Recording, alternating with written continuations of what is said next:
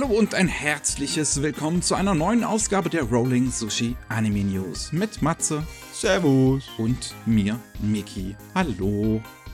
Und bevor wir heute zum großen, vollgepackten Programm kommen, haben wir eine kleine Werbung für euch von KSM, die nach wie vor Bell in den Kinos zeigen und den Kinoverlauf ähm, jetzt auch etwas, äh, also die Kinovorstellung jetzt auch ein paar hinzugefügt haben, die ganze Kinozeit verlängert haben. Es sind jetzt noch neue Kinos hinzugekommen, die den Film bisher noch gar nicht gezeigt haben. Wer also den neuen Mamoru Hosoda-Film noch nicht gesehen hat, der Typ, der unter anderem Regie geführt hat bei Ame und Yuki, bei äh, dem ersten Digimon-Film, bei ähm, Der Junge und das Biest, der bekommt immer noch ganz viele Gelegenheiten in über 180 deutschen Kinos.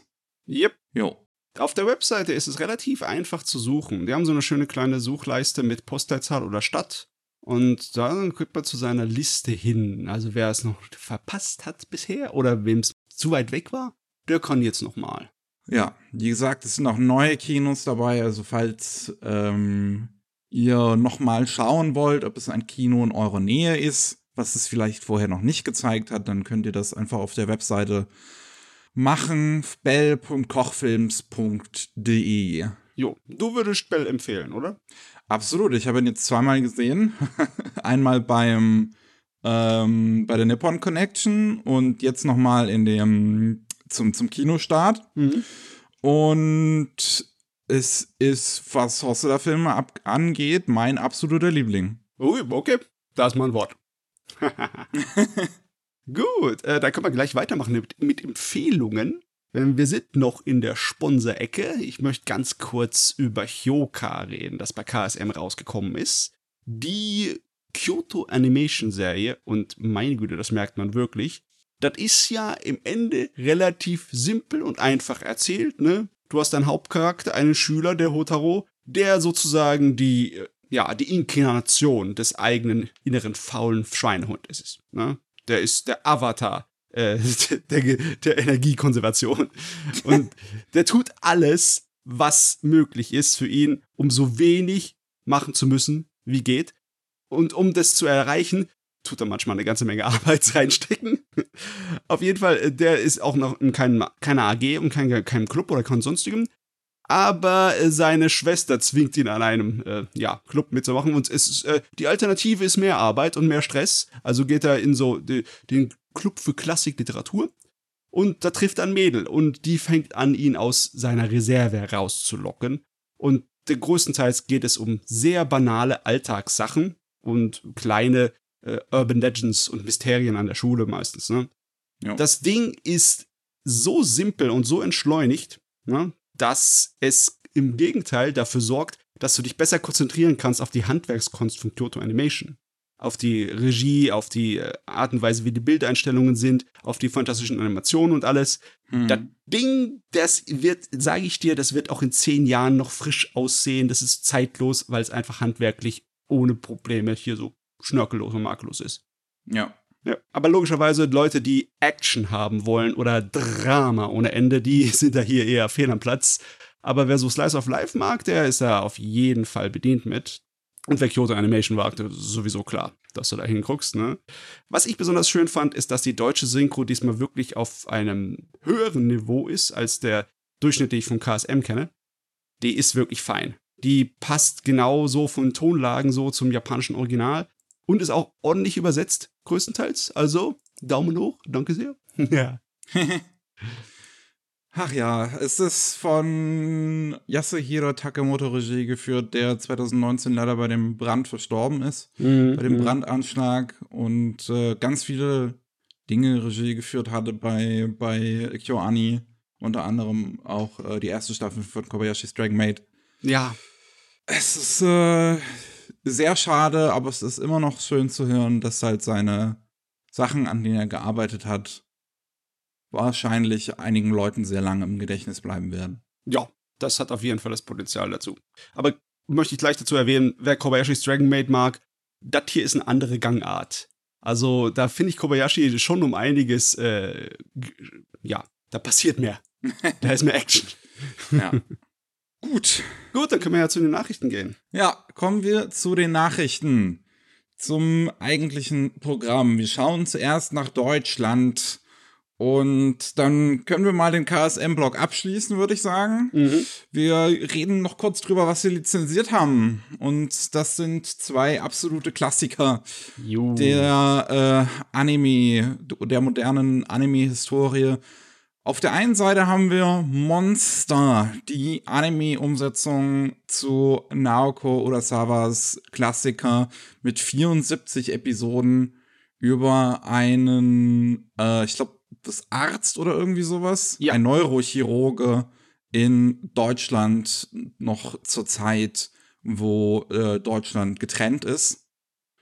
Und Nana, auch ein absoluter Klassiker von der, von, von Ai Yasawa, die halt auch, äh, wie ist es, Paradise Kiss gemacht hat. Mhm. Und hier geht's dann um zwei Mädels, die sich die Musik teilen. Naja, die heißen halt beide Nana, so lernen sie sich kennen. Ja. Und das Ding ist im Endeffekt der quintessentielle ähm, Band-Romantik-Anime, ne?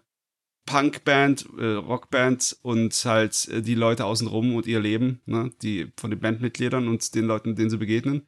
Das ist im Endeffekt, ja, wenn man auf solche Sachen steht, kommt man da total auf seine Kosten. Schade, dass die Story nicht wirklich abgeschlossen ist, aber das ist trotzdem eine wahnsinnig gute Geschichte. Ja, es ist schon. Das ist. Das, genau so eine Ankündigung ist eigentlich, was ich die ganze Zeit im Prinzip erwartet habe. So jetzt von diesen Publishern, die halt nicht bei Sony mit drin sind, sondern halt das äh, im Prinzip sich mit dem zufrieden geben müssen, was halt dann so übrig bleibt. Dass du halt den alten Kram rausholst, der noch nicht lizenziert ist, aber halt eine gewisse Fangruppe hat. Ja, ich meine, die Qualität alleine spricht für sich. Monster ist zwar komplett als Manga in Deutschland erschienen, aber so gigantisch hat sich es verkauft. Hm. Dafür hat es halt Zeit gehabt, so ein bisschen Fangemeinde anzusammeln. Ne? Ich meine, es hat auch zweimal gebraucht im Prinzip. Beim ersten Mal ist er nach ein paar Bänden abgebrochen worden, weil es sich halt wirklich nicht gut genug verkauft hat. ja, ist echt schade. Aber ja, Beim zweiten Mal haben sie es dann komplett gemacht, wenigstens. der Monster ist ein Hammer. Gehört immer noch zu meinen absoluten Lieblingen. Absolut top. Ist zwar eine lange Serie, aber ähm, da kommt keine Langeweile auf. Das ist durchgehend von feinster Quali. Jo, das ist doch super. Das ist eine Ankündigung, die stellt, glaube ich, die meisten Menschen zufrieden. Oh Gute Anime mögen. Gute Anime sind immer gut. Dann haben wir die nicht ganz so unkontroverse Dokumi, Hm.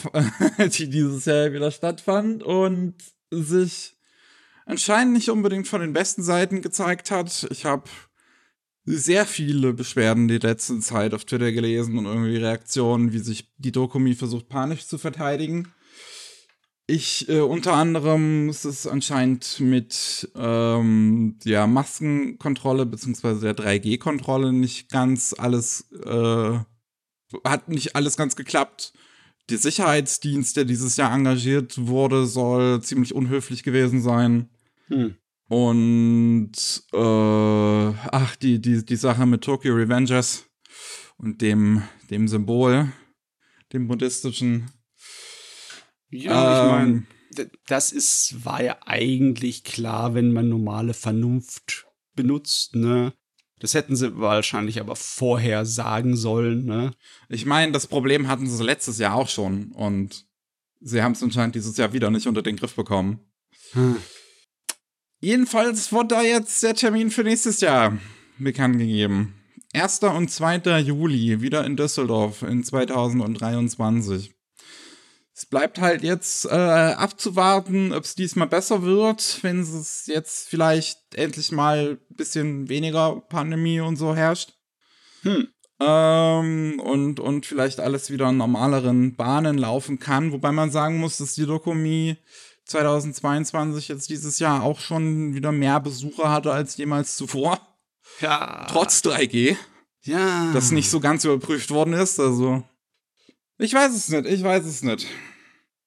Ich werde es mal noch ein bisschen unter Beobachtung halten. Es ist auch, auch es ist auch vom, vom, ich meine, was diese Convention auch sein will, ist halt im Prinzip nicht ganz was für mich. Also es ist halt wirklich eher so ein Fan-Treffen und so ein, so ein, so ein, so ein Community Circle Jerk. Um das jetzt mal ganz zynisch auszudrücken. In gewisser Weise. Ich meine, das ist ja der deutsche Comic Market. Also das, was in Japan die große Verkaufsstelle ist für Dojinshi und Kram, ne? Ja. Aber ja, also wir sind nicht so wahnsinnig eifrig im Dojinshi produzieren, oder sehe ich das falsch? ich äh, auch noch nicht. Nee. Nee. ja, aber je größer das Ding wird und wenn sie es tatsächlich erweitern würden von zwei auf drei Tagen, das kann ja noch was werden, ne? Ja. Also. Aber jetzt müssen sie sich wirklich dran halten. Ne? nicht mehr so viel schlechte Presse. Das wäre ganz gut, glaube ich. Und dann haben wir noch was, und das ist äh, Kase-Crunchyroll haben zwei Boys Love-Filme lizenziert. Ein Kurzfilm, ein längeren Film, die sie dann, ich schätze mal, gemeinsam rausbringen werden. Ähm, der eine heißt Yes, No or Maybe. Geht circa 50 Minuten lang, kam 2020 raus und ist die Geschichte von einem Typen, der sich gerne als Goody Two-Shoes gibt, aber eigentlich äh, ein ziemlich hinterlässiger Typ ist, der dann aus Versehen in mit seinem äh, äh, nee, der vor das Fahrrad von einem ähm, Animator läuft, der dann sich dabei die Hand verletzt und dann sagt der Animator-Typ so, ey, du musst mir jetzt aushelfen zu zeichnen. Weil so funktioniert das. Und ja, dann knistert's. Ich meine, kann das funktionieren, wenn du irgendjemanden auf der Straße aufgreifst und sagst, ja, du zeichnest jetzt für mich. Das wird bestimmt lustig. und dann haben wir noch, und das ist viel wilder, ein Kurzfilm, der geht circa 10 Minuten. Und der heißt Marudase Kintaro. Und ich, also, du musst dir diesen Trailer hier mal kurz irgendwie durchskippen, der da verlinkt ist. I don't, ich weiß nicht. Ich weiß nicht, was ich sagen soll. Es geht, es geht darum, um, um Makoto Onodera, der äh, eigentlich ein normales Highschool-Leben haben möchte, bis sein Großvater, der Schulleiter halt der, der Schule, wo, wo auch der Onodera hingeht, so meint, ich bestimme denjenigen zum Nachfolger, der ähm, ja, der, der es schafft, seinen Enkel mit sexuellen, überragenden Techniken zu verführen. Und dieser Enkel hat einen Bodyguard, der auch sexuelle Techniken irgendwie nutzt. Und, und du, ich. Äh, äh, so wie du das erklärst, hört sich eigentlich nach einem Porno an, aber wenn ich den Trailer mir angucke, das ist doch eine Parodie. Absichtlich, oder? Ich meine, wenn da einer einen äh, Flickflack in der Luft macht und währenddessen tun sich automatisch seine Kleidung von ihm lösen, ne? dann ist es schon eindeutig, dass das Ding hier Humor anstrebt. Nichts anderes, oder? Ich hoffe es. Ja, ja, wird schon passen. Ach, Ach die Japaner. Gut. so viel dazu. Willkommen zu neuen Anime. Zu neuen Anime-Ankündigungen und was sonst noch neu ist. Mhm. Mhm. Einmal ähm, gibt es ein zweites Musikvideo zu Hololive Alternative. Hololive Alternative ist ja das große ja, Fiction-Projekt im Prinzip von, von Hololive, wo sie halt ihre Talente reinstecken und dann irgendwie äh, halt die in, in, in, in, in irgendwelche fiktionalen Settings halt irgendwie reinballern. Es gibt irgendwie schon Manga, die dazu rausgekommen sind. Es gab schon ein erstes Musikvideo, das sehr, sehr schön animiert war. Jetzt ist halt das zweite rausgekommen, das ja auch wieder von dem äh, Team ist, was normalerweise die äh, Werbevideos für Fate Grand Order animiert. Dementsprechend sieht es wirklich, wirklich schick aus. Ja. Hat ähm, jetzt halt auch, ähm, ist, ist dementsprechend jetzt auch etwas aktueller als das, was letztes Jahr rausgekommen ist. Hat halt mehr Talente drin. Unter anderem halt die erste Generation Indonesia und die erste Generation English. Ähm, ja, ich, also ich finde es sehr schön anzusehen der Song ist halt ganz nett. Ehrlich gesagt hat mich die Musik bei den Hololive-Mädels größtenteils nie so wirklich interessiert. Ähm, aber ja, das Ding sieht echt schön aus und dient gleichzeitig so halb als Ankündigung für ein Projekt namens Holo Earth, was auch noch ein Teaser-Video dann bekommen hat, wo auch nochmal viele Talente so mit drin sind, die in so einer CGI-Welt irgendwie rumhüpfen und dann ist da noch ein Screenshot drunter, denn das Ganze soll anscheinend ein Spiel werden, halt im Stile von, ja, also ich würde jetzt mal schätzen, sowas wie Breath of the Wild. Hm, ja, ich meine, Miho Mihoyo ist ja auch mit ihrem Genshin Impact äh, da voll Erfolgsschiene gelaufen, ne? Ja. Das hat man gemerkt, dass die Anime-Fans auch sowas echt mögen, das Design dieser Sorte. Deswegen kann ich es mir schon vorstellen. Das halt einfach, also deswegen, wir kriegen halt einen Breath of the Wild-Klon von Hololive mit den Hololive-Mädels drin. Und aus irgendeinem Grund mit einer Hauptfigur designt von dem Character Designer von Gridman und Deine Zenon. ja, ja, ja, fein, fein, fein. Ich, ich finde, der macht gute Designs. Sowieso, äh, Designs ist das große Stichwort, weil auch wenn du überhaupt nichts anfangen kannst mit dem ganzen Virtual YouTubern, die Menge an Aufwand, die da für jede einzelne Figur an Design gemacht wurde, damit sie halt für Zuschauer äh, so ein Blickfang ist, ne? Die ist sehr, sehr groß. Und dann hast du äh, Animationen hier von feinster Güte, wo massenweise von diesen bunten Charakteren da rumspringen. Einfach mhm. nur, um sich selber zu überwältigen an Informationen vom Design, ist es schon mal sehr schön, sich das anzuschauen. Ja, ich meine, es ist schon witzig, so ein Anime-Musikvideo im Prinzip letztlich zu haben, wo halt quasi, ich weiß wie viel, wie viele das mittlerweile sind, irgendwie 30 oder so Mädels drin sind, die alle von verschiedenen Character-Designern kommen. ja, dafür sieht es eigentlich relativ gut wie aus einem Guss aus in den Designs ja. da drin. Ne? Also haben sie echt fein gemacht. Muss man für ihre handwerkliche Kunst loben. Gut, dann, ähm, die Netflix Geek Week war noch nicht ganz vorbei, als wir letzte Woche drüber gesprochen haben. Ui. Und gerade eine Sache haben wir ziemlich hart verpasst, über die wir später noch reden werden. Aber eine andere Sache haben wir auch noch verpasst, und zwar ein Ei. Ein Ei. Ein Ei. Du Ei. Good Etama, an excellent adventure. Excellent mit Ei am Anfang, also mit Egg ja. geschrieben. Ähm, äh, Gudetama ist ein Maskott von Sanrio, was es seit 2013 gibt. Und da hat Netflix jetzt halt in Zusammenarbeit mit Sanrio angekündigt, eine Art, ein, ein Mix aus, aus CGI und Live-Action zu machen, wo es halt um die Geschichte dieses faulen Eis geht. Und mit faul meine ich nicht abgelaufen faul, sondern es hat halt einfach keinen Lebenswillen. Garfield als Ei. ich meine, äh, äh relatable. Besonders bei dem Wetter. Ja. Der, der kurze Teaser hier, diese kurze Animation, die schon da drin ist, die ist eigentlich ganz cool so. Ja. Ähm, und wenn dann halt das genauso aussehen wird in der Serie, dann wird das, glaube ich, ganz, ganz nett. Jo, kann man für zwischendurch mal, mal machen. Ja. Dann, ähm, das finde ich ist eine interessante Sache. Midori no Makibao ist ein Anime aus 1996. Mhm. Ist also schon etwas älter. Und hat äh, 61 Folgen, die auch jeweils immer so 25 Minuten lang gehen. Es geht um ein Rennpferd. Ähm, und da kommt jetzt eine neue Blu-ray-Box raus und dafür hat man extra den Abschluss des Original-Mangas, auf dem das basiert, animiert zum ersten Mal. Und halt neue extra fünf Minuten im Prinzip auf diese Blu-ray draufgepackt. Völlig neues Material zum ersten Mal. Eine Anime-Adaption des äh, Ende des Manga. Ähm, bei Studio Piero wird's gemacht. Regisseur ist der Yuriyasu Kogawa Regisseur von Naruto Shippuden, The Movie, hm. Bonds. Und die Synchronsprecher der alten Serie kommen auch dafür extra nochmal kurz zurück.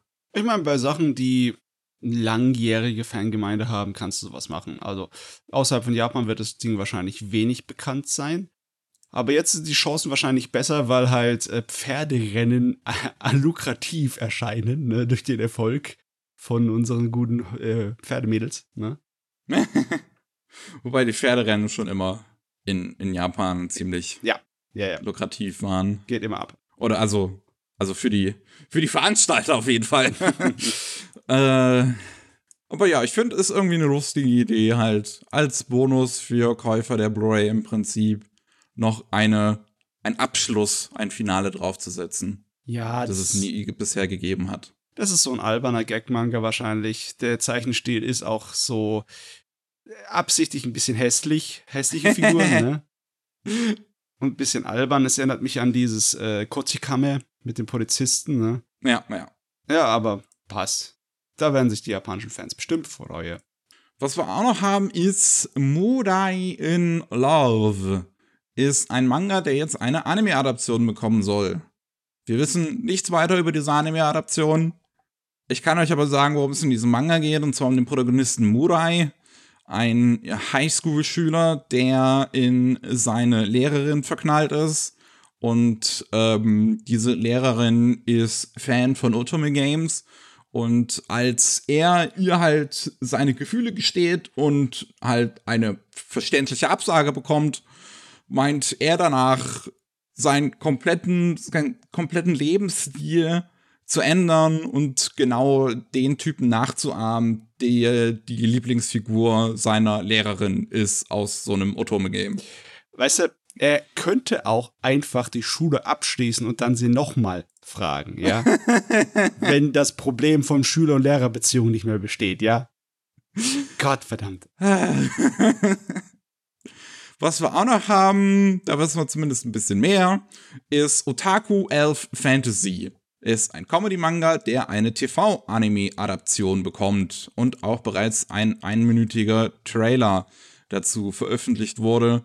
Es ist halt ein Manga, wo es um einen Schrein geht, in dem lebt jetzt schon seit 400 Jahren eine Elfe, die aus irgendwie mal auf der Erde gelandet ist und seitdem nicht weiß, wie sie zurück in ihre Welt kommt. Und die hat sich im Prinzip dazu entschieden, ein Leben als Shut-In zu führen, als Need, als Otaku. und ja, dann haben wir halt ein Mädel, die sich um diesen Schrein kümmert. Und die beiden machen Quatsch. Ja, ich meine, äh, der Gremlin-Charakter ist relativ beliebt, ne? Äh, das ist einfach ein Mädel, das nur faul rumrennst ja. Und dann natürlich so richtig die selbstsüchtige äh, Seite rauskehrt. Aber ja, sieht harmlos aus, sieht spaßig aus. Ja, sieht ganz nett aus für zwischendurch. Ähm, gemacht wird's bei C2C. Ist das Studio, was unter anderem, ähm, wie ist das mit der Hexe? Äh, war einer der letzteren Dinge, die sie so gemacht haben, die mir einfielen. Aber Gott verdammt, das fällt mir jetzt auf einmal nicht mehr ein. Wandering Witch. Ach, das Ding. Ja. Und Regisseur ist Takebumi Ansai, Regisseur von Pride of Orange. Äh, Hitoribochi no Maru Maru Sekatsu, so ein süßes Mädel, was Freunde sucht, aber halt sozial nicht so auf dem Höhepunkt ist. Und ja, ähm, ja, ja, ja. Weißt du, ich bin gerade die Liste durchgegangen mit dem äh, Suchbegriff Witch und da sind so viele Animes, wo die Hexen dabei sind, was das auch Studio mitgemacht hat. Deswegen, es ist okay. erstmal echt nicht so einfach, ne? Ja. Gut, ähm, dann haben wir noch Naoko Yamada und Science Saru haben einen neuen Film angekündigt. Naoko Yamada ist ja nach ähm, ja, dem, der Tragödie bei Kyoto Animation hat sie das Studio verlassen und ist dann jetzt zu Science Haru gegangen, wo sie dann letztes Jahr Heke Story äh, Regie geführt hat. Und ja, jetzt hat sie zusammen mit der Produzentin Onyong Choi die halt ja eine der Co-Gründerinnen ist von Science Haru halt gemeinsam mit ähm, mit Yuasa. Yuasa, genau. Äh, I'm sorry, es ist warm. Ah. Und ähm, ja, der Film heißt Garden of Remembrance. Sollte ursprünglich irgendwie ein Kurzfilm werden, wenn ich das richtig verstanden habe, oder irgendwie ein Musikvideo oder sowas. Ähm, bis sie dann sich entschieden haben, einen Spielfilm draus zu machen.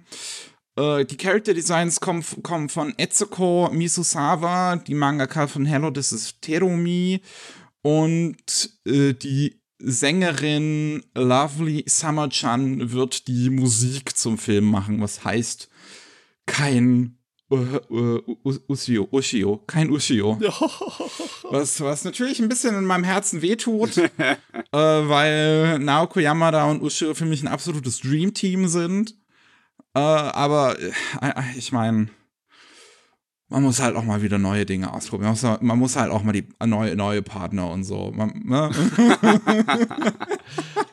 Auf jeden Fall, es scheint so, als würden da die kreativen Säfte fließen bei Yamadas neuem Plätzchen dort bei Science ja. Sorrow. So, Science Sorrow ist gerade im Moment sowieso am viel zu viel zu produzieren, oder meine ich das nur? Oh, das kann gut sein, dass sie sich wieder übernehmen. Wir hatten halt schon mal leider die Geschichte von einem, ähm, von, von Science Sado, der sich zu Wort gemeldet hat und halt gemeint hat, dass es so eine Periode gab am Anfang, so in der Studiegründung, wo das Studio viel zu viele Projekte auf einmal geplant hat und sich dadurch äh, halt sehr übernommen hat, es zu schön viel zu vielen Überstunden kam Mhm. Äh, es waren jetzt keine so tragischen Geschichten, wie man es von anderen Studios wie Toy oder sowas hören. Ähm, Science Sado hatte damals auch nicht so schön drauf reagiert, als das rausgekommen ist. Also als diese Person sich da zu Wort gemeldet hat und hatte mit Klage gedroht. Das haben sie dann irgendwie privat äh, hinterm Türchen irgendwie klären können, dass dann jetzt doch da nichts weiter Schlimmes passiert ist. Aber das war auch ehrlich gesagt nicht die schönste Reaktion auf sowas. Nö. Das bleibt ähm, im Gedächtnis, ne? Ja ich, ich, ich, ich hoffe mal, dass sich das jetzt nicht wiederholt, dass wir danach keine schlimmen Geschichten irgendwie lesen müssen und dass es einfach irgendwie sich natürlich ergeben hat, dass dieses Studio auch einfach größer geworden ist. Das weiß ja. ich jetzt nicht. Das wäre natürlich sehr schön. Ja, es soll halt irgendwie letztlich um Musik da drin gehen. Ähm, Choi und Yamada sind irgendwie mit einem, ähm, mit einem Gedicht, haben sie sich ausgedacht, worauf die beiden im Prinzip die Story schreiben basierend auf diesem Gedicht und mhm. die Lovely Summer-chan die Musik basierend auf dem Gedicht macht. Und die Misu Sawa, die Character-Designerin, hat im Prinzip die Anweisung bekommen, halt sehr realistische Girly Girls im Prinzip zu zeichnen, die immer noch ein bisschen cute sind, aber sie sollen auch ein bisschen chubby sein, ein bisschen halt nicht unbedingt den perfekten Schönheitsidealen entsprechen nicht aussehen wie ein Püppchen, ne? Ja. Ah, ja. Ja, ich bin mal gespannt, wenn wir mehr dazu sehen. Das wird jetzt bei Annecy angekündigt. Es wird wahrscheinlich noch ein bisschen dauern, weil Heike Story ist jetzt auch noch nicht so lang her. Ja. Ja. Aber hey, Neues von Naoko Yamada ist ganz nice. Ganz nice. Yeah. Auch Neues kriegen wir von Astro Boy. Ähm, nicht unbedingt von Tezuka, der ist leider schon so ein paar Jährchen tot. Ähm, aber es, sein ja, äh, Werk Astro Boy hat er jetzt schon einige Neuiterationen auch ohne ihn gesehen. Und jetzt kriegen wir eine neue aus Frankreich von den Leuten, die Miraculous Ladybug gemacht haben.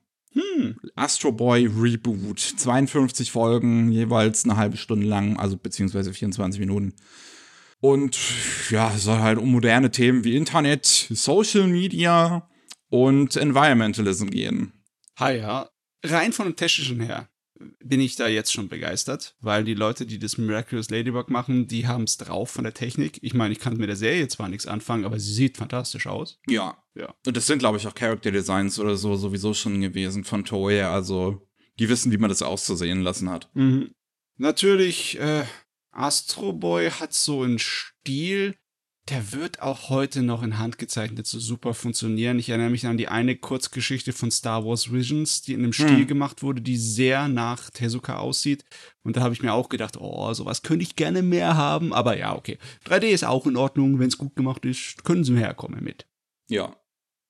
Ich schätze mal, das wird dann so ein bisschen auch in eine, also es, es, wird so eine Mischung sein aus Miraculous Ladybug und wie dieser Kinofilm damals ausgesehen hat. Mhm, dieser CGI-Kinofilm. War der nicht sogar westlich produziert oder war der japanisch? Das weiß, weiß ich schon gar nicht mehr. Hm. Aber wir wissen, dass die Franzosen das können, wenn sie wolle. Ich meine, äh, der Gipfel der Götter war ja auch ein Ding, ne? Der war sehr schön, ja. Und dann haben wir noch eine News, zu der ich heute früh aufgewacht bin und gedacht habe, ich träume noch. ähm, Trigun bekommt 2023 einen neuen Anime. Trigun Stampede wird er heißen und wird gemacht von Studio Orange. Das Studi ist nice. Das ist, das ist weird. ja, ich meine, auch der letzte Trigun-Film hat mit sehr viel Verspätung kam der daher, ne? Und war einfach nur eine, ja, so eine Füller-Nebengeschichte. War ja. aber trotzdem sehr spaßig, weil all das Wichtige von Trigun drin war. Und ich erwarte hier im Endeffekt genau dasselbe. Die werden wahrscheinlich nicht in das Manga-Material reingehen, das im Endeffekt äh, ein bisschen anders und ausgeschmückter ist als das, was im Anime passiert. Ne? aber auch definitiv vom Anime beeinflusst ist. Ich habe jetzt echt keine Ahnung, ob der Originalautor schon damals die Story im Kopf hatte und zu den Anime-Leuten gegangen ist und so, so und so möchte ich, dass das verläuft, ne? Oder ob das äh, die Anime-Leute einfach sich aus dem Finger gezogen haben, das richtig gut wurde und dann der Mangaka sagt, ich kann nicht mehr von dieser Story abweichen. Ich meine, das ist, das ist jetzt schon so fein, ne? ich glaube einfach, das wird wieder extra. Das wird einfach nur ein spaßiges Extra-Abenteuer und das ist auch in Ordnung, das passt. Ja, wir werden sehen. Also, ich meine, ich könnte mir einiges vorstellen, aber Infos kriegen wir ähm, wahrscheinlich ein paar mehr am 2. Juli bei der Anime Expo. Da wird Crunchyroll, die sich auch die Rechte daran bereits gesichert haben, ein Panel halten mit dem Designer Kochi Tajima, Character Designer von Guns O ähm, und Produzenten von Orange. Einmal Kiyotaka Waki, der bei Godzilla Singular Point Produzent war, und Yoshihiro Watanabe, der für Beastars Produzent ist, mhm. der auch einen Twitter-Account hat, wo er auf Englisch ganz viel twittert und man ein bisschen Insight an Orange und so bekommt, was die gerade so machen. Kann ich empfehlen. Ja. Dem ah. zu folgen. Schön. Es ist ein bisschen komisch, dass Trigun einer von diesen alten Science-Fiction-Meister-Dingern aus den 90ern ist, die halt schon am öftesten wieder mal einen Besuch bekommen haben von einem Animationsteam. Ne? Es ist auch interessant, dass sie sich halt jetzt für CGI dann entschieden haben, weil Orange ist halt ein CGI-Studio. Ja, und ich meine, es ist eines der besten CGI-Studios definitiv. Das mit Stars und Land of the Lustrous. Ähm, ich weiß halt nicht, ob ich mir dann Trigun unbedingt drunter vorstellen kann, aber weil, weil jetzt so richtige Menschen haben wir im Prinzip von Orange noch nicht gesehen. Hm, ja. Ich, es ist schon die Frage, kriegen sie Washs Haarpracht hin? Kriegen sie den Besen hin? Das ist die Frage. Ja, ist das interessant. Mal sehen, was da so bei rumkommt. Jo. Gut, kommen wir weg von Neuankündigungen. Wir haben noch ein paar Updates, unter anderem. Und das ist wirklich, das ist kurz nachdem wir unser beim letzten Mal die Aufnahme aufgehört haben, ist kurz danach rausgekommen. Die Sauerei, ne? Ja, die haben, äh, haben wir extra gewartet. Castlevania, der neue Anime Castlevania Nocturne. Ah, ist jetzt der erste Teaser draußen. Und er zeigt uns Richter, Richter, Richter Belmont, die Hauptfigur von Castlevania Rondo of Blood, was ursprünglich nur für die PC Engine rausgekommen ist in Japan mhm. und dann ein PSP-Remake bekommen hat. Und ähm, ja, den man auch noch in Castlevania Symphony of the Night sehen kann und freischalten kann. Ähm, also auch eine gewisse Lore mit dabei hat und ich bin wirklich, wirklich, wirklich gespannt. Ja, besonders, weil da, ist nur ganz wenig zu sehen in diesem kleinen Vorschau-Ding, aber dafür zeigen sie uns, dass sie das Design immer noch auf dem Level und auf der erwachsenen äh, Schiene haben, wie die Castlevania-Serie. Und das lässt ja. natürlich hoffen. Ja, Gott, ich hab Bock, ich hab so hart Bock. oh, Castlevania, also wer den Anime Slam Podcast hört, der weiß, dass Castlevania easy eine meiner absoluten Lieblingsserien so of all time ist. Mhm. Und ich mag auch die Lore, die dann, also ich mag auch die eigentliche Series oder so von Castlevania ein bisschen und wie das jetzt halt so weitergeht mit Symphony of the Night und so. Und ich bin wirklich gespannt, was sie da draus adaptieren und daraus machen. Es das heißt auf jeden Fall, dass wir auch Alucard wiedersehen werden, weil er halt die Hauptfigur ist in Symphony of the Night und ich schätze mal nicht, dass sie das rauslassen werden. Hm, yeah. Ähm, und auch Tod werden wir wiedersehen, der ja der große Endgegner war letztlich in der Serie. Ähm, das Ganze wird stattfinden während der ähm, Revolution in Frankreich. Auch interessanterweise in 1792. Und Belmont ist halt auch, ähm, ich bin mir nicht sicher, wer der direkte Nachfahre von Seifer und Trevor ist, weil ich nicht mehr weiß, wann deren Geschichte spielt. Aber es spielt auf jeden Fall danach, ja. Es geht wieder los. Oh, ich hab, ich, ich, ich hab so hart Bock. Oh, ich bin so gespannt. Ja. Ähm, dann. Das haben wir für irgend, irgendwann schon mal angekündigt, dass das kommt. Jetzt haben wir irgendwie nur, nur kurz zur Update dazu. The Legendary Hero is Dead. Halt ein, ich glaube, Manga oder Light Novel. Lass mich kurz Manga, wo es um einen Typen geht, der aus Versehen den ja, legendären Helden seiner Welt tötet und dann versucht so zu pausen, als wäre er der. äh, wissen wir jetzt, dass das im Frühling 2023 die Anime-Adaption dazu kommen soll. Ähm, dann noch ein Update zu etwas, was jetzt demnächst losgehen wird. Das habe ich hier reingenommen, weil ich es noch relativ interessant fand, was sie da jetzt zu angekündigt haben. Ähm, Harem in the Labyrinth of Another World ist ein Anime, wie gesagt, der startet in der nächsten Saison. Am 6. Juli geht der los. Ist von Passione, das Studio, was halt auch Interspecies Reviews gemacht hat, unter anderem. Und man merkt, dass das so richtig geile Edge Boys sind.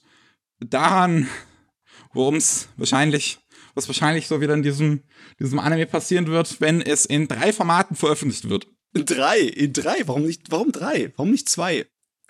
Das erste Format ist die normale Fernsehfassung. Ja. Die, ähm, die entschärfte, oder? Ja, die sowohl Bilder wie auch Ton schneiden wird. Hm. Ist, ich frage mich, ich frage mich, die, die, da sind easy Sex-Szenen drin, 100%. Die sie dann halt einfach rausschneiden.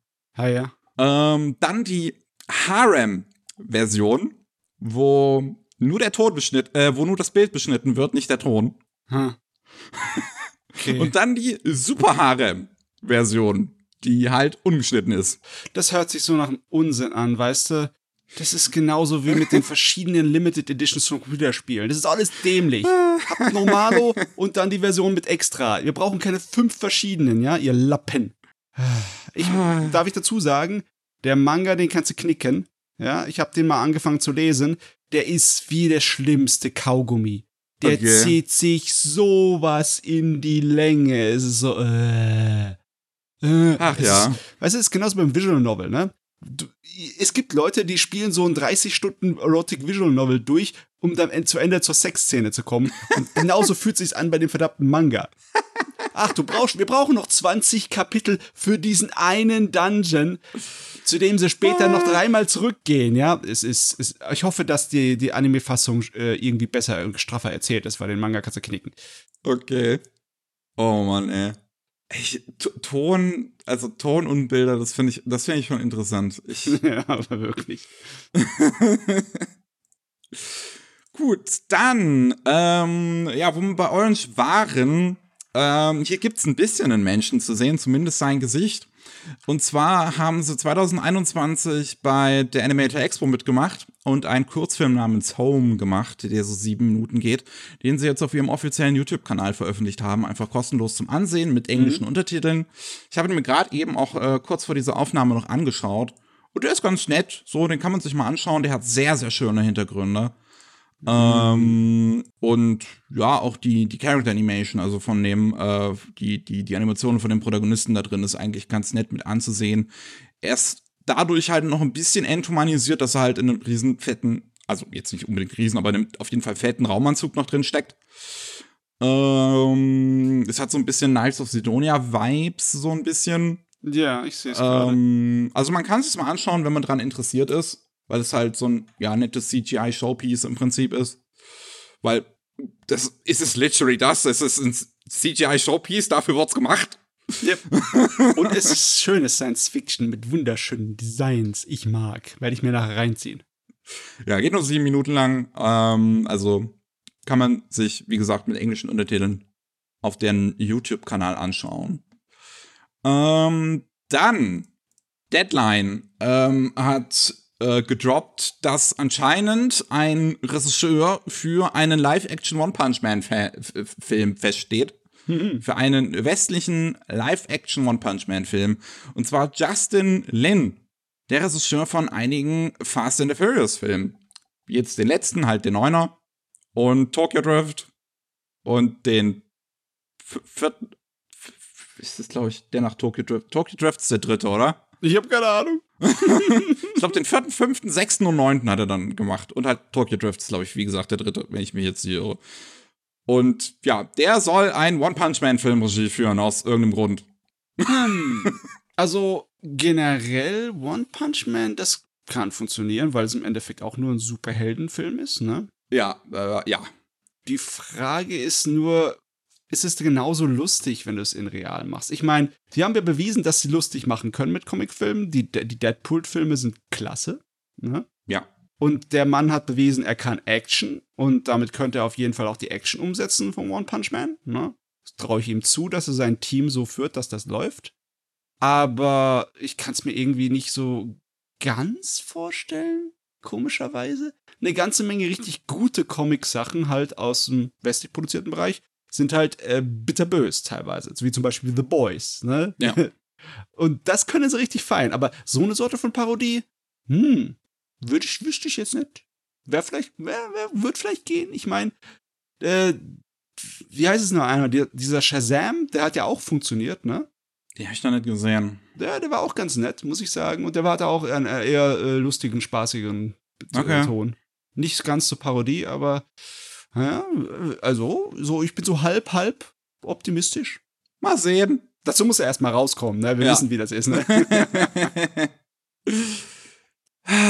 Dann The Det Detective Conan, The Culprit Hansawa. Ähm, wir wissen jetzt, wer es macht, wann es rauskommt.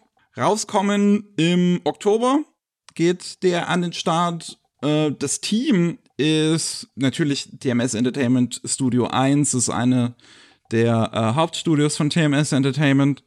Und Regisseur ist Akitaro Daiichi, Regisseur vom äh, 2001er Fruits Basket, von, äh, was hatte ich vorhin noch gesehen? Äh, Animation Runner Kuromi, genau, diese OVA, die, äh, ja, so sowas wie Shirobaku ist, nur halt davor. Und Kamisama Kies interessant bei dem, dass sie den einfach machen lassen. Das, da, da, da erkennt man äh, nämlich ähm, Japans Umgang mit, mit sexuellen Verbrechern wieder. Der Mann ist 2018, 2019 von einer Synchronsprecherin, ähm, ich glaube sogar verklagt worden, weil sie nackt mit ihm in ein Bad steigen sollte und als sie sich geweigert hat, äh, ist sie von einer Synchronsprecherfirma geblacklistet worden. Seitdem hat er nichts gemacht für ein paar Jahre und jetzt ist er wieder da. Hm. Ja, ja. das ist halt so eine Sache. ähm, hm. Weißt du mal, ich wüsste, am, am liebsten würde ich mich gar nicht dazu äußern. Weißt du, weil besonders wenn du so Sachen hast, wo nicht 100%ig sind, ne? Wenn es jetzt tatsächlich wirklich äh, vor Gericht ist und äh, das alles so nachgewiesen wurde, dass Sachen passiert sind, aber es halt zu keinerlei äh, ja, Verhandlung kam oder sonst was? Ich habe von der Verhandlung halt wirklich nichts gelesen oder so. Ich habe nur gelesen, dass es eine Anklage anscheinend gegeben haben soll. Ja, deswegen ist es so, ich habe keine Ahnung, wie viel davon stimmt oder wie viel davon sogar schlimmer ist als das, was berichtet wurde. Keine Ahnung. Ich lass mich, ich halte mich da raus am besten, bevor ich was Dummes sage. Ja, wer es trotzdem sehen will, wie gesagt, Oktober. Ähm, Netflix hat sich die Rechte gesichert. Ähm, dementsprechend wird es das bei uns zu Lande wahrscheinlich erst nächstes Jahr geben. Hm, okay. Gut. Ähm, Sword Art Online haben wir hier noch in der Progressive-Variante einmal. Da ist jetzt ein Key Visual halt rausgekommen, was uns zeigt, am 10. September kommt der zweite Sword Art Online Progressive Film raus. Und zwar äh, Scherzo of a Dark Dusk, was halt die Geschichte aus Asnas Perspektive weiter erzählt. Und es wird angekündigt, dass es am 1. Juli, beziehungsweise dann am 2. Juli, also Mitternacht, so vom 1. auf 2. Juli, ein Special geben wird im japanischen Fernsehen, was das zehnjährige Jubiläum von Sword Art Online, äh, der Anime-Fassung, ähm, feiern wird. Meine Fresse, es ist zehn Jahre alt. I cannot believe it. yep. Yep, yep, yep, yep, yep, yep. Und es ist immer noch da. Es ist immer noch da. Es bekommt immer noch neue Anime. Ich hätte schon Lust, es zu sehen. Bei den meisten Sword Art Online Sachen habe ich äh, ist noch Neugier bei mir da. Also das muss ich da sagen, die hat es nicht bisher geschafft, die Serie mir die Lust komplett zu versauen.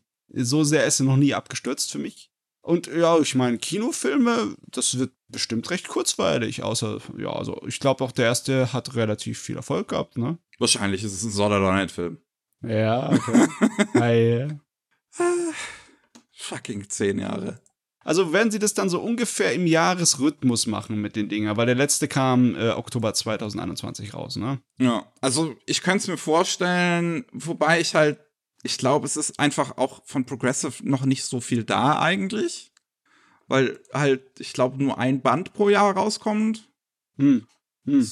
Ich weiß auch nicht, wie der Originalautor schreibt, ob der, äh, ob die Story schnell vorangeht oder langsam. Ne? Wenn sie langsam vorangeht, dann äh, dann kommen sie garantiert mit den Filmen, wenn sie schön straff erzählen, hin für das Material, ne? Hm. Wenn nicht, ja, sie können dann irgendwann nächste Filmreihe anfangen, wenn das erfolgreich genug ist und alles, aber es ist eigentlich fast es schon. Es gibt noch genug Spin-offs, ja. die man zu Sword Art Online machen kann, adaptieren kann, was weiß ich was. Da ist genug da. Wir wollen was haben, das ist die Frage.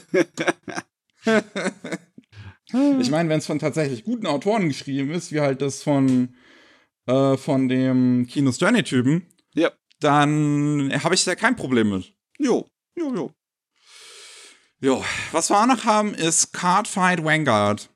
Und ich, ich, ich habe so ein bisschen den Überblick verloren, was deren Plan angeht, was sie mit diesem Anime machen wollten. Ähm, also Cardfight Vanguard, äh, wie heißt es nochmal? Overdress, ist die aktuelle Cardfight Vanguard Serie von Bushy Road, die von, die auf Character Designs von Clamp basiert. Und da kam ja dann die erste Staffel raus und dann haben sie irgendwie direkt angekündigt, dass sie drei weitere Staffeln machen. Das ist ja irgendwie, als, als die erste, ich glaube, fertig war, haben sie dann noch die zweite, dritte und vierte alle direkt zusammen angekündigt. Mhm das wird ein Franchise, auch wenn mit Gewalt, ne? wenn nötig mit Gewalt. Ja. Jetzt ist es so, dass bereits zwei Staffeln draußen sind und halt Cardfight Vanguard Overdress und Cardfight Vanguard Overdress 2. Und Overdress 2 kam irgendwann letztes Jahr, Ende letztes Jahr. Und jetzt haben wir den Plan, wie es weitergeht mit Cardfight Vanguard. Und das heißt ab jetzt Will plus Dress. Die Serie halt. Also, also mhm. es ist immer noch ein Sequel zu, zu Overdress. Es heißt halt jetzt Will plus Dress. Und da sind jetzt direkt drei Staffeln zu angekündigt worden. Und halt gerade Vanguard, Will plus Dress halt in, ja, in, in, in dreimal zwölf Folgen. Halt äh, dann jetzt die erste, geht jetzt demnächst los. Die, die äh, kommt jetzt in der Sommersaison. Die zweite kommt dann in der Wintersaison. Und die dritte kommt dann wieder nächstes Jahr in der Sommersaison. Hm. Weißt du, es hört sich irgendwie so an, als hätten sie es aufgeteilt in einzelne Dinger, damit es halt logischerweise einfacher zu produzieren ist. Nicht so viel Stress, nicht so viel Macherei. Aber auch damit es einfach so aus, so wirkt, als würden sie massenweise an Zeugs produzieren. Ne? Anstelle einfach zu sagen, wir machen eine 50-Episoden-Serie zu diesem Ding, das äh, schön heiß ist und sich verkauft bei den, jungen, bei den jungen Leuten. Deswegen können wir uns leisten, eine 50er zu machen. ja, jetzt sind ja schon im Prinzip fünf Staffeln. Weil die erste hatte jetzt schon zwei und jetzt kommt die zweite Serie, würde ich es jetzt mal nennen, mit drei Staffeln. Ja, ich meine, aber wenn jede einzelne Staffel zwölf Episoden sind, dann bist du dann auch insgesamt bei 60 ja. Folgen. Also ist es noch nicht so massenweise viel, es wirkt halt viel, ne? wenn sie sagen, gleich drei neue Staffeln. Ah! Ach ja, ist es diese Franchises. Yeah, das hat ja richtig gut funktioniert, zum Beispiel bei, beim Shield Hero. da einfach direkt zwei Staffeln anzukündigen. Hehe. Nicht mein Ding. Ach, und dann haben wir noch neue Infos zu Gundam, The Witch from Mercury. Das ist eher mein Ding. Da wissen wir jetzt endlich, wer es macht, nachdem Bandai Namco bisher wichtiger war, die Spielzeuge zu verkaufen. Und zwar Regie führen, extra im Plural, Hiroshi Kobayashi, Regisseur von der Kimi no Icho Iromachi Serie, von der, von Kisnaiver, von der neuen Spriggan Serie. Und was hatte ich vorhin noch gelesen, was ich interessant fand? Ähm, da war noch eine weitere Sache dabei, wo ich mir dachte, ah ja, okay, das habe ich, das, das, das kenne ich, ja, ja, warte, ich bin gerade dabei, einen Moment. Ich versuche das hier gerade irgendwie zu überbrücken, bis ich es gefunden habe. Ähm, Director. Dragon Pilot, genau, das war's. Dragon Pilot. Das alles hat er gemacht. Ja. Und arbeitet zusammen ähm, mit Rio Ando, der Regisseur von Interviews mit Monstermädchen und Double Dagger Duck and Kirill, der jetzt zuletzt auch äh, Episode, äh, Episode Regie bei A86 von einigen Folgen übernommen hat und äh, auch Storyboard gemacht hat, die ganz cool aussahen. Das Lustige ist, beide Regisseure haben bei mir so, so eine 50-50-Trefferchance, ne? Zum Beispiel Interviews mit Monster Gears fand ich fantastisch. Absolut erste Sahne. Äh, Double Decker war so, ja, okay, man kann sich mal angucken. Und beim Kobayashi zum Beispiel, Kimi no Iromachi ist super. Kissenheiver war nicht so meins, aber ist auch so Geschmackssache. Ich bin jetzt echt gespannt, wenn ihr zwei da zusammenkommt, hoffe ich doch, dass es diesmal euer A-Game ist. Weil mit, eurem, mit eurer, äh, ja, der zweiten Seite, da bin ich nicht so warm. Ne? Geschrieben wird's von Ichiro Okoichi, der Code Geass geschrieben hat, Princess Principal und mhm. Skate 8 The Infinity. Mhm, cool, cool. Also eigentlich auch ganz nice. Äh, CG Director, Director ist Shinichi Miyakaze der hat bei The Origin ähm, die äh, Charakter, die, die, die, die Modelle gemacht für die äh, Max und war auch CGI-Director bei Dinosaur und Gridman. Also ja, ist. Ich hoffe, das wird gut. Ich habe schon ein bisschen Bock. Ich, also ich mochte, mochte Kisniver zum Beispiel sehr, sehr gern. Ich bin auch gespannt auf Spriggan. Ähm, tatsächlich mochte ich die Anime-Fassung von Kimi no Iromachi nicht so. Okay. Aber ja, die Macs, die sie hier auch zeigen, sehen irgendwie ganz interessant aus. Die, die, die Designs haben sie jetzt die ersten paar Macs noch, also noch ein paar mehr gezeigt. Ja, die Hauptfigur halt Max sieht halt, ja, halt sehr typisch aus, so wie halt so die Hauptfigur Max aussehen. Ja. Und der zweite ist einfach so ein pinker, fetter Riese. ja, sie sind ein kleines bisschen wilder, obwohl äh, Gundam hatte schon immer eine Menge schräge Mecha-Designs auch drin. Also als ich so diesen Artikel einfach, bei, als ich den geöffnet habe und erstmal nur so durchgescrollt bin, dachte ich mir bei dem äh, pinken, fetten Riesen, dass das eigentlich ein SD ist. es wirkt schon ein kleines bisschen mehr fantasiehaft, ne? Ja. Weniger so äh, schwerer Realismus. Aber ja, passt. Wird gehen. In Bewegung muss man sie sehen, das ist das Wichtige. Ja, und die grobe Story wissen wir jetzt auch es spielt in äh, Zukunft, ich glaube so 2160 rum, das hatte ich vorhin noch gelesen.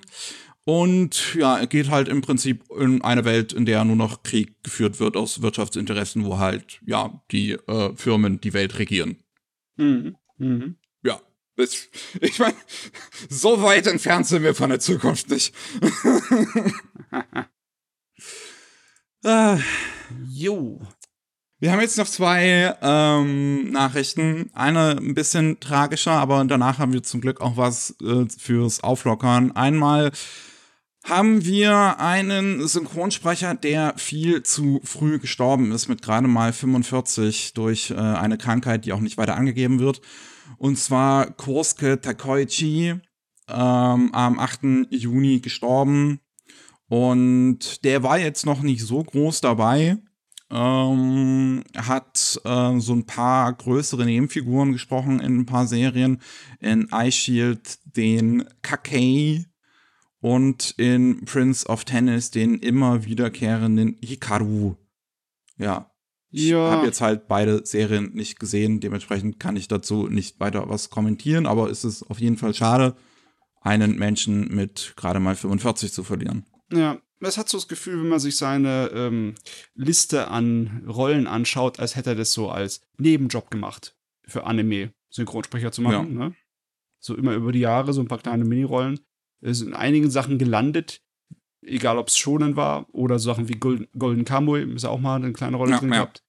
Es ist natürlich, also egal, ob man das nur nebenbei macht oder als äh, große Karriere, äh, ich bin der Meinung, die gehören alle dazu und deswegen äh, werden wir auch in alle vermessen.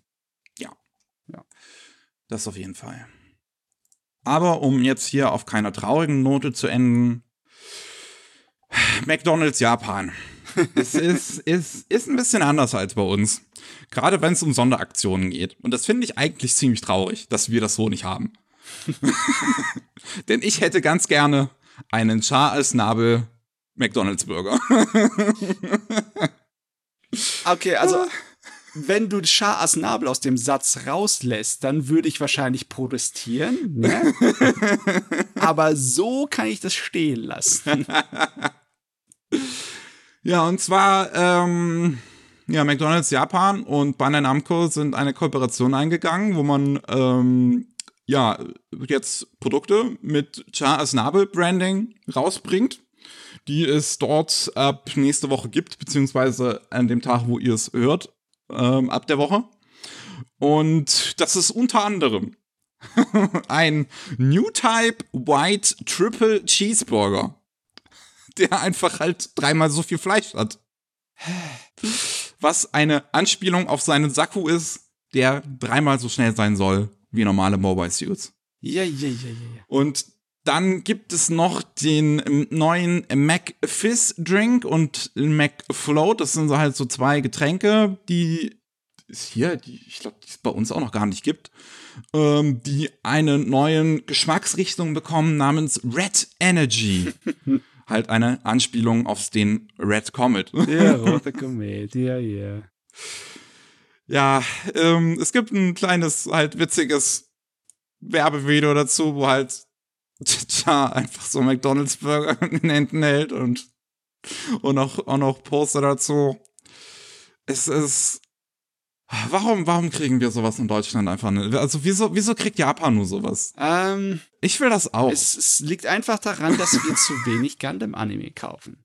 Sonst hätten wir das auch. Ne? Ich meine, die- das ist, ich, ich bin der Meinung, da sind die Deutschen dran schuld, ne? Warum kauft ihr nicht mehr Gundam-Anime?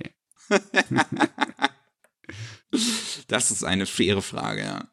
Und man kriegt irgendwie, und wenn man, wenn man diese Produkte kauft, auch eine Möglichkeit, an einem Augmented Reality Quiz teilzunehmen, was einem sagt, welche Mobile Suit Gundam Figur man entsprechen würde. Aber nur 100 Leute kriegen Zugang zu diesem Quiz. Und das verstehe ich ehrlich gesagt nicht ganz. Ich kapiere es auch nicht. Ach Gott. Hauptsache limitiert, und dann fangen die Leute an zu rennen, weißt du? Auch sogar der, der Synchronsprecher aus der Originalserie hat diese Werbung Ja. eingesprochen. Und die Animationen da in der äh, sind definitiv von dem Team, das die Origin gemacht hat, ne? So vom Design her Ja. und allem. Meine Fresse. ah, ja. ja, wenn ihr euch diesen, diesen Gruppenreisen, die es ja jetzt nach Japan gibt, anschließen wollt, dann, dann könnt ihr auch einen Char als Nabelburger essen. Ja, ich meine, es ist wichtige japanische Kultur. Ja, Ja. Extra dafür, ne? Gut, wir sind durch für heute. Ich bin durchgebraten, das auf jeden Fall. Und äh, ich bedanke mich bei euch fürs Zuhören, für all die News, die wir hier so abgeliefert haben. Und ähm, hoffe, dass ihr auch beim nächsten Mal wieder einschaltet. Wenn ihr nicht genug von uns bekommen könnt, dann gerade was Anime angeht, im nächsten Anime Slam Podcast, der jetzt die Woche rauskommt, reden wir über alle Mamoru Hosoda Filme. Wumm. Ich habe sie alle gesehen diese Woche. Ha. Alle. Gut, es sind jetzt, also, ne, wenn ich jetzt gesagt hätte, ich würde alle Ghibli-Filme sehen, dann hätte ich, hätte ich ein bisschen länger gebraucht. Ähm, aber ich habe sie alle gesehen diese Woche. Und ähm, dann es noch den normalen Rolling Sushi Podcast. Da, der kommt jeden Mittwoch raus. Da geht es dann um Japan, was da so aktuell politisch los ist. Mhm. Und sonst so. Jo, man hört sich. Tschüss. Ciao.